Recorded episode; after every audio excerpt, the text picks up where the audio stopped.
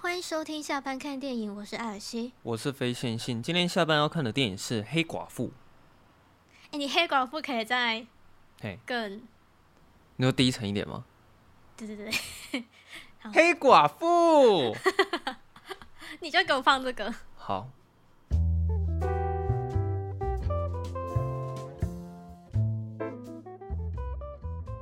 好了，我们接下来聊一下《黑寡妇》啊。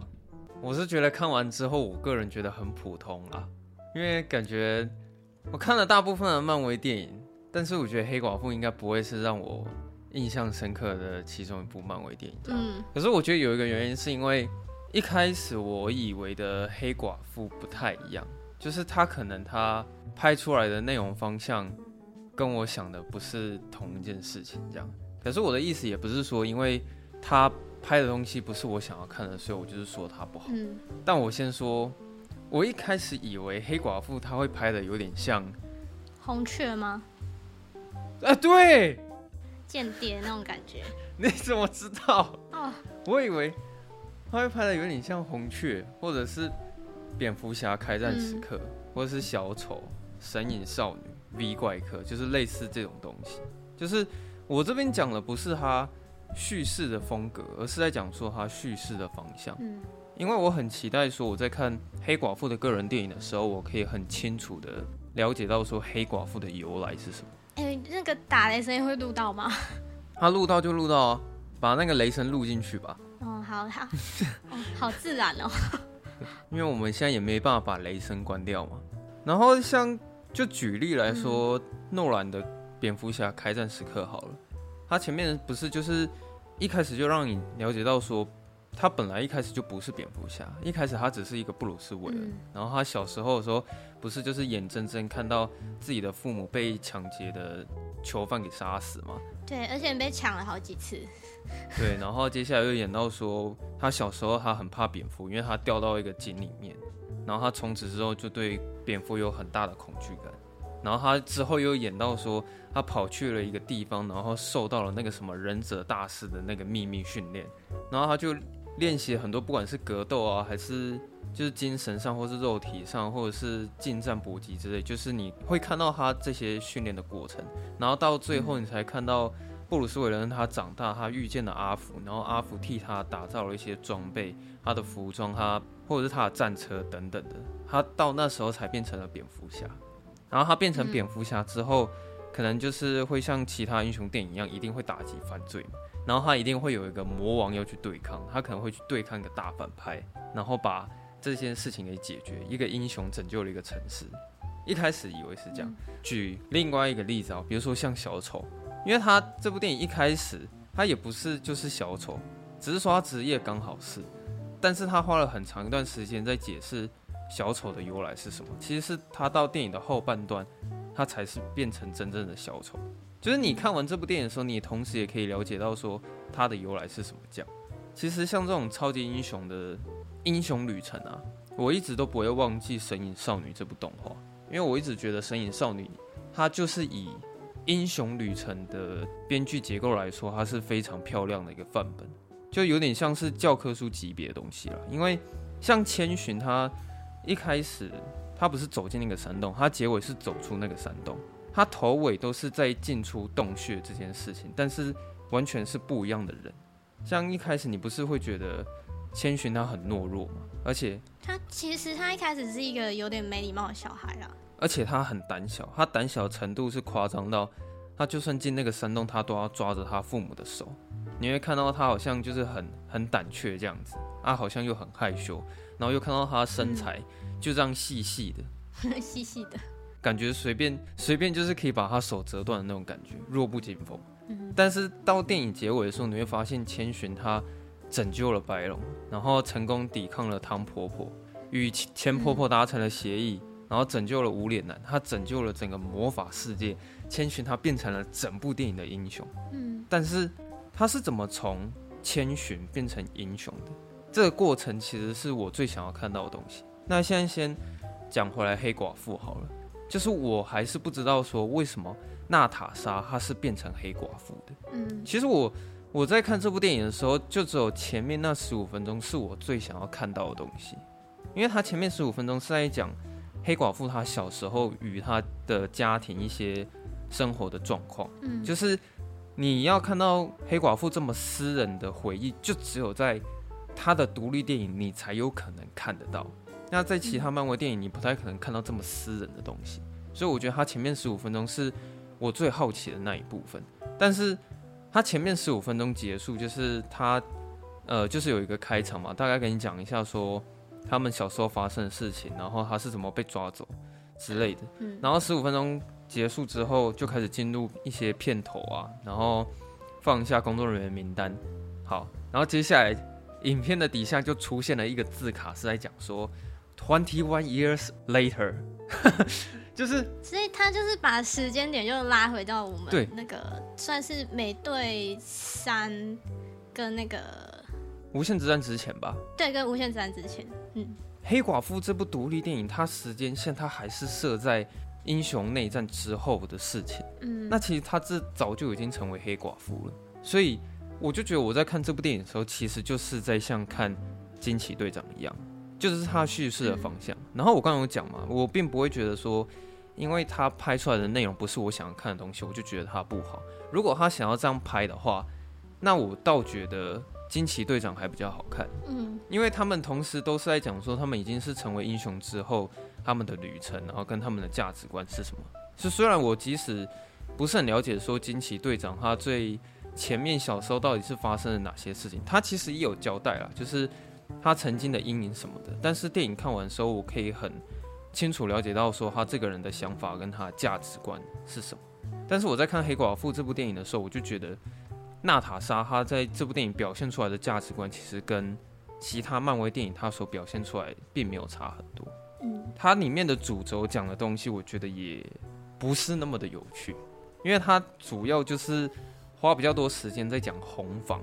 跟那个大反派德雷科夫嘛。我觉得其实他就是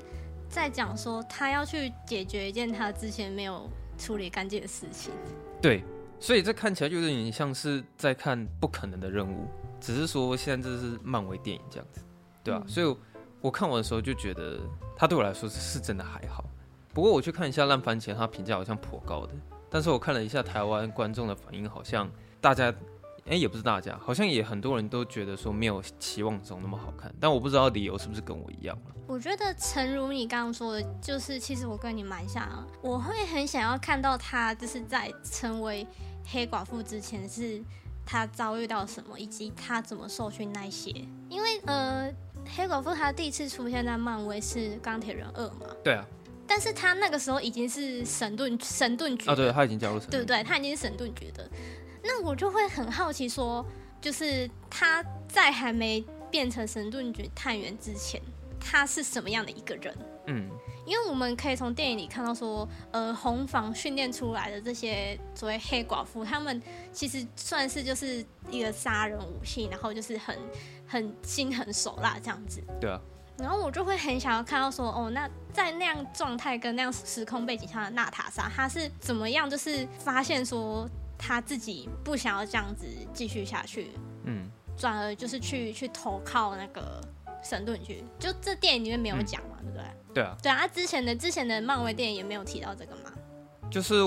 我到现在也不是很清楚，说为什么他那时候是怎么加入神盾局。对啊，就是我我们只有解开一个谜题，是他跟鹰眼一直在讲的所谓布达佩斯事件。嗯，就那个事件其实就是在讲说他黑寡妇的阴影啊对，就是黑寡妇她，她为了要投靠神盾局的一个一个，这要怎么讲？就是她她必须要去想办法杀了那个红房的那个将军，哦，然后神盾局就才认可她这样子。哼，对对对，哦，对了对了对了，我知道你在说剧情的哪一段了、对对吧、它里面有讲啊，对，但是她她这次她这次的那个整个剧情就是是落在内战后嘛，嗯，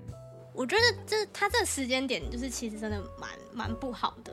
你是说它这个时间上的设定比较尴尬吗？我觉得这这整个就是蛮尴尬，因为其实我们都知道黑寡妇最后的结局，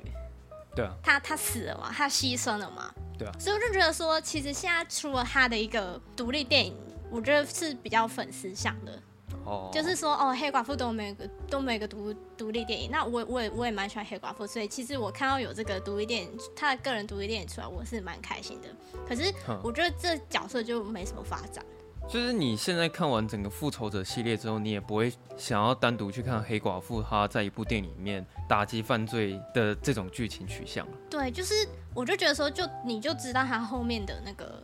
嗯，呃发展了啦，那他在这个阶段发生的事情，好像也不会影响到后面之后发生的事情。哦、我觉得这倒是真的啊，因为说难听一点，我就觉得黑寡妇这部电影它好像没有上映的话，好像也没关系。对啊，会影响吗？就是因为他这部电影里面真的提到很少其他漫威宇宙的东西，他可能偶尔会提到说，现在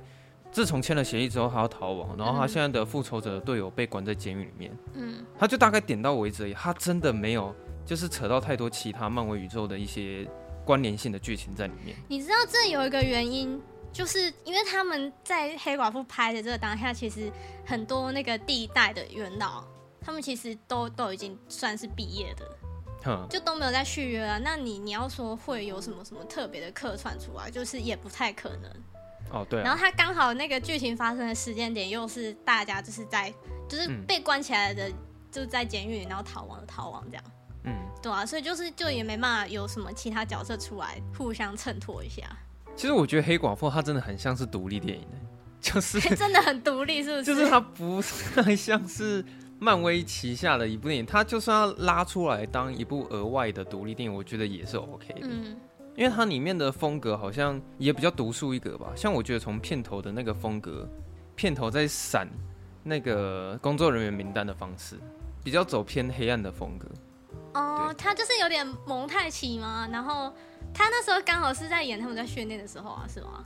哦，对对对，它就是有带对过不这对样。？就稍微稍微代沟这样。可是我就觉得说，如果他他不是想要讲黑寡妇她个人曾经发生的那些经历，也可以，但我就会比较想要看到像《红雀》这种电影，因为《红雀》其实我有点忘了啦，但是我对他的印象好像没有很糟，我觉得我记得他还算不错，因为我就是很清楚的看到说珍妮佛劳伦斯她好像小时候就是进入到一个好像秘密组织，然后他们就是会对一群小孩做实验，他们是嗯实验品，然后对会经过一种很特别的秘密训练这样子。嗯，那我觉得黑寡妇她一定有这种东西可以拿出来讲吧？有啊，可是他就对啊全部把它塞在那个跑片头那个工对作啊人员名单那边，他就塞在那一段而已啊。因为我真的觉得这段剧情是非常有趣，而且也是我最想要看到对的我东西。我也是，我会想要看到他的，你知道训练过程。对然，后包括她可能曾经有也有真心爱过别人，然后她可能曾经在秘密组织里面有认识很多朋友，但是后来都牺牲了之类的。对之类的，对啊因为这这些一定都是她很私人的回忆，对啊，而或且是或是它里面有有提到说，其实好像进入那个红房，然后真正可以长大变成黑寡妇，好像大概五趴左右的人而已。哦对啊然，后就就会想要看到说，哦，他可能跟他可能有交到朋友，但是朋友可能不符合这个资格，然后就被被杀掉。嗯，然后他心里的一些转折，然后怎么面对这一些，就蛮想看的。因为其实我一开始还蛮期待《黑寡妇》这部电影的。嗯，但最主要的原因是因为我在《复仇者二》里面看到黑寡妇她闪过的那个回忆，嗯，我不知道你们有没有印象，她有啊嗯那我印象，她那时候好像是突然想到她的那个什么黑暗面，然后黑寡妇她想到那些回忆，好像是她在一间芭蕾舞教室，她在跳舞蹈，嗯然后她好像有跌倒还是什么的，就是那时候在《复仇者二》里面有用回忆的方式闪过这段回忆，这样，然后我以为他在《复仇者二》里面铺的这个梗会在《黑寡妇》里面出现，但是完全没有哎、其实很那个时候刚出来说有黑寡妇电影的时候，其实蛮多人都在猜会大概是演这边的剧情，结果没有，哦，对啊，对啊， 就是我就想说，你黑寡妇在电影里面也没有出现这一段，那啊为什么之前要在其他漫威电影里面要铺那个梗？嗯，对啊，我就觉得蛮可惜的，因为那些东西都其实是我很想要看到的啦。嗯，其他我就比较想要讲的是说那个她们姐妹第一次见面的方式。她们后来不是终于在布达佩斯见面吗？嗯，然后我想说，她们是这么久都没有见面的家人，结果一见面之后，她们不是坐下来泡茶，而是想尽办法想要打死对方。嗯，我觉得，我觉得是他们没办法互相那么快互相信任吧，因为对对毕对竟他们两个都是间谍的身份，就你可能你可能是就是双面间谍啊之类的，我嗯怎么知道？我觉得他们那个见面方式还不错了，嗯，因为那边打斗其实也蛮精彩的而且他那边打斗就是其实是跟一个另外一个自己打，哦，种有点那感个觉感觉，因为都是黑寡妇嘛，这都同同一个机构训练出来啊，那个招式都一模模一样。那动作有点像这样对。啊，哎、其实除了剧情之外啊，我我是觉得它里面那些飞车追逐还有动作的场面，其实还算不错了。嗯，就我觉得在看的时候还还蛮过瘾的。像它前面有一段飞车追逐是那个模仿大师啊，他那时候不是一直在追着黑寡妇，然后在街上那边跑嘛。哦嗯对那还有一幕是他模仿那个鹰眼的动作，然后射出了他那个弓箭。我觉得模仿大师这个角色，我觉得蛮可惜的哎、哦，对啊，我会想要看到他模仿更多我们熟悉的漫威的一些英雄的动作，嗯，跟他就是草草带过而已。就是我觉得他模仿的片段有点少了。嗯，我就觉我觉得不够过瘾啊。我看到他的定义像是，我马上想过一个人物叫做奇木卡卡西了。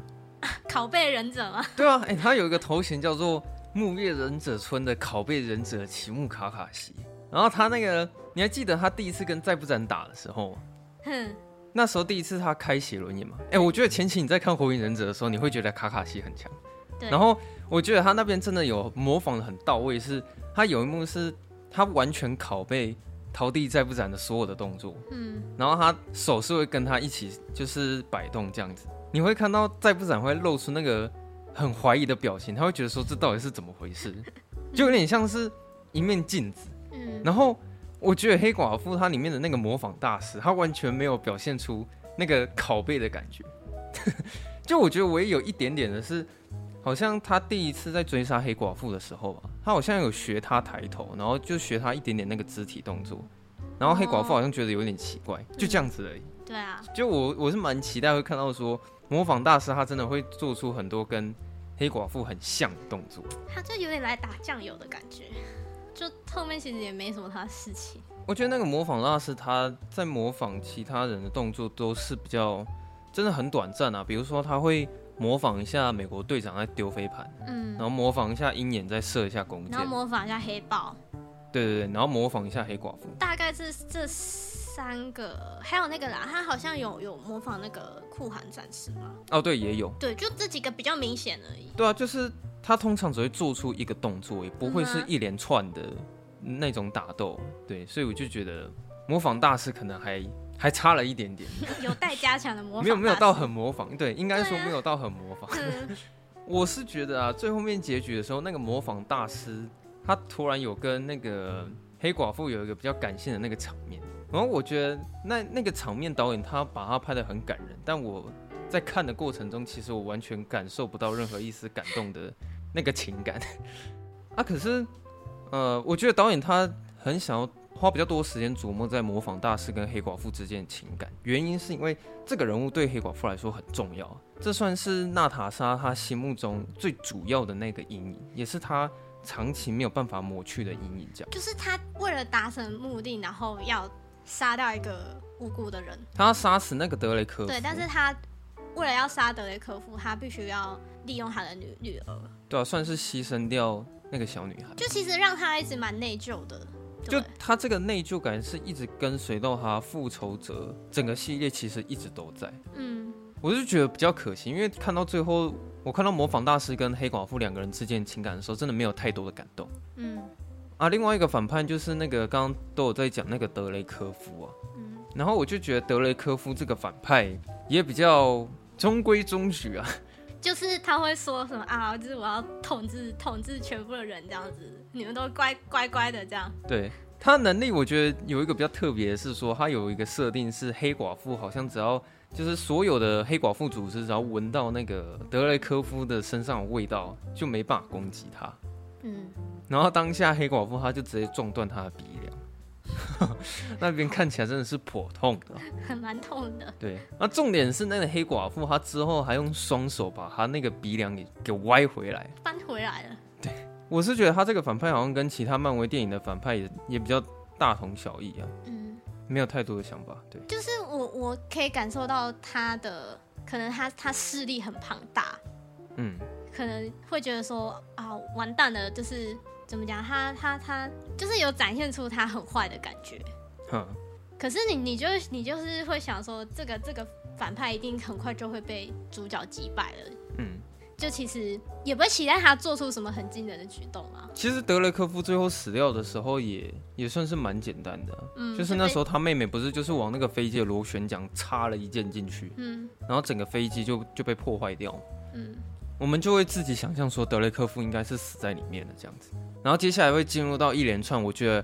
还蛮扯淡的动作场面，嗯，那边我也觉得蛮扯的。就是所有人在降落的过程中都可以一边打架，不是，我就心里想说，干黑寡妇她没有超能力，她是人呢、对啊，就是你最好可以这样，然后她身上的装备就是还是那么那么简单。我跟你讲，那个现场所有人啊，没有任何一个人有长翅膀，也没有任何一个人有装那个会飞的那个装置。可是他们在飞行的过程中，一定有办法追到他们的目标。 而且他们就是掉落的时候就是毫发无伤哦，呃，对，虽然说有降落伞啊，对，嗯，但是我看他就是也是摔了好几下，撞到很多很多钢筋之类的。然后那个模仿大师要飞去找黑寡妇的时候，他那个飞行也很也很精准，他一定飞得到黑寡妇那个位置，而且还蛮流畅的。可能有定位吧，可是我其实没有想要抨击这部电影，它动作场面有一些比较夸张的成分在里面，因为其实那个对我来说不是很重要了。嗯，就是我觉得动作场面这种东西，真的就是看着爽就好。对，那个逻辑性其实我不是那么在乎。那说实在，他这部电影的打斗场面，我也觉得算多了，因为有一些观众好像觉得好像不太够，但我其实觉得他这个比例平衡拉的算是差不多。他蛮多的了啦。对啊，就是在叙述剧情跟动作场面这个平衡，我觉得算做的还不错了。有一个东西我特别想要提出来讲，就是那个他妹妹会去嘲笑他姐姐每次登场的那个姿势，就是一个小小的吐槽啊吧，就是哎、诶你看到那边的时候不会觉得蛮好笑的吗？ 就是一个一个吐槽啊，就是一个有点搞笑的嘛。他他第一次还会模仿那个黑寡妇去解释，就是说，哎、为什么你每次登场的时候都要像这个样子甩头发，然后那个头一定要就是这样往后歪到那个脖子上面，然后又这样来回摆动这样子，然后他就说你是不是虚张声势？啊，黑寡妇说我摆 pose 不是为了要虚张声势，然后后来他为了又要再多吐槽几次黑寡妇，那个导演的镜头会刻意留在黑寡妇她比如说从上面跳下来的时候，那个降落的 pose，对，然后会再 take 一下他妹妹恶心的表情。嗯，啊，最后一次吐槽的时候，是他妹妹真的模仿了黑寡妇的登场方式，也是从天而降嗯，然后甩了一下她的头发，然后他妹妹就觉得说：“哇，天哪，太恶心了，我无法接受。”它里面有一些比较幽默的成分，但我觉得最印象深刻的就是这个。他爸爸也蛮好笑的啊，他一开始在比腕力那边，我嗯是觉得也蛮有趣的。他直接把那个人的那个手弄爆、欸，哎，他手整个大脱臼。不过他跟最后一个人比腕力的时候，你大概也知道说他老爸就都是在吹牛。嗯，那最后他的对手不是讲了一句说，可是那个年代美国队长不是被冰起来了吗？他老爸也无话可讲。嗯，不过我觉得最精彩的动作场戏也是那边的、因为那边那边是在讲说黑寡妇要怎么顺利把他老爸救出来。哦，那个他们开直升机那边吗？那边那边我也是觉得很夸张，那个直升机到底要怎么怎么样哦操控才可以这么精准？啊，然后还有一个非常磅礴的那个雪崩场面。哦，因为他妹开了一炮嘛，啊，对，然后就 没开了一想到炮没想到，虽虽然有打到目标，但是没想到震到后面的那个山，对，然后就整个大雪崩。我觉得这这边的精彩程度比后面那个从天而降的场面好看了。嗯对，因为可能后面比较夸张一点，所以我我还是比较喜欢雪崩那个场面。然后除此之外，呃，其实也也不是说电影都没有在讲黑寡妇她她的过去了，应该是说，我觉得他在讲黑寡妇过去的时候，他全部都是用讲的去带过。比如说黑寡妇，他会用讲的告诉你说，黑寡妇组织啊，曾经就是会在秘密的场所里面进行一些训练。啊嗯，但是这些画面是全部没有演出来，就全部都是由娜塔莎用讲的把它讲出来。这样比较感性的场面就是他们有一次在一个饭局啊，就是黑寡妇把她父亲救出来之后，去找她的那个养母，那个也是他们后来第一次团聚的时候。其实我觉得那一场饭局啊，算是这部电影里面最感性的一个地方了。可是我就又有点可惜，是觉得好像又是点到为止。嗯，就是我从那边有开始感觉到说，他们正在尝试想要去化解他们那种家庭上的冲突与纷争，然后他们又去摊开自己的心事来讲，对，可是好像又没有讲到很深入的成分就结束了，所以我就觉得在黑寡妇的个人刻画上面就比较比较可惜一点。可能就比较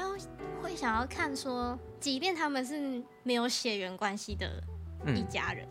对啊，可是他们内心那种可能真心很喜欢彼此，然后很真心跟彼此待在一起的嗯那种感觉，好像好像没有很明显的嗯呈现出来。因为他们家庭其实还蛮黑暗的，就是他们的故事很可怜。你自己想，那个娜塔莎，她她现在在跟她吃饭的父母根本就不是她亲生人，他们都只是养父跟养母的关系。嗯，反正虽然它里面有在讲 family 这件事情，其实在看这一段的时候，又有点想到那个亡命关头怎么 超多人都提到这件事情？哦，很多人都提到这件事情，是不是？对，